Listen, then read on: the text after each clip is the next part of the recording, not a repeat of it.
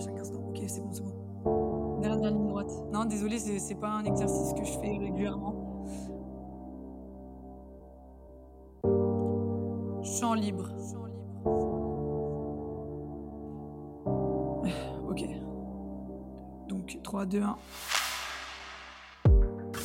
L'histoire est pleine d'exemples de femmes qui ont réussi à changer le monde.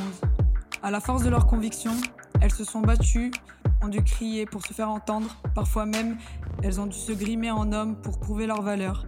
Je pense pour n'en citer qu'une à Catherine Switzer, qui a couru le marathon de Boston en mettant sur la fiche d'inscription uniquement les initiales de son prénom. Il était interdit aux femmes de courir un marathon. Grâce à son combat, quelques années plus tard, à quelques 17 ans plus tard tout de même, le premier marathon féminin a vu le jour.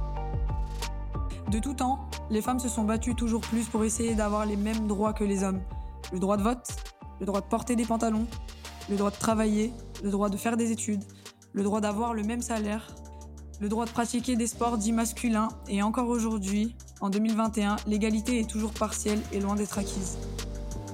Les différences dans le football sont encore trop nombreuses et nous devons nous battre pour arriver à une égalité de traitement. Les choses commencent à bouger et c'est une bonne chose. De plus en plus de championnats se professionnalisent. Les instances internationales changent les formats pour plus de visibilité. Les fédérations font en sorte de rendre le football féminin plus attractif afin de réunir plus de public, plus de fans, plus de sponsors et d'amener plus de filles et de femmes à se lancer dans cette pratique. Ce n'est pas gagné, c'est un long combat et tout le monde peut être acteur de ce changement. Il faut donner au football féminin la visibilité et la reconnaissance qu'il mérite, parce que nous faisons le même sport que les hommes. Les règles sont les mêmes. Nous donnons tout pendant 90 minutes à chaque match. Nous avons les mêmes entraînements. Nous faisons les mêmes sacrifices. Nous avons la même pression. La même envie de gagner. La même déception quand nous perdons. Et la même envie de toujours donner le meilleur de nous-mêmes à chaque instant. Rien n'est impossible à qui ose.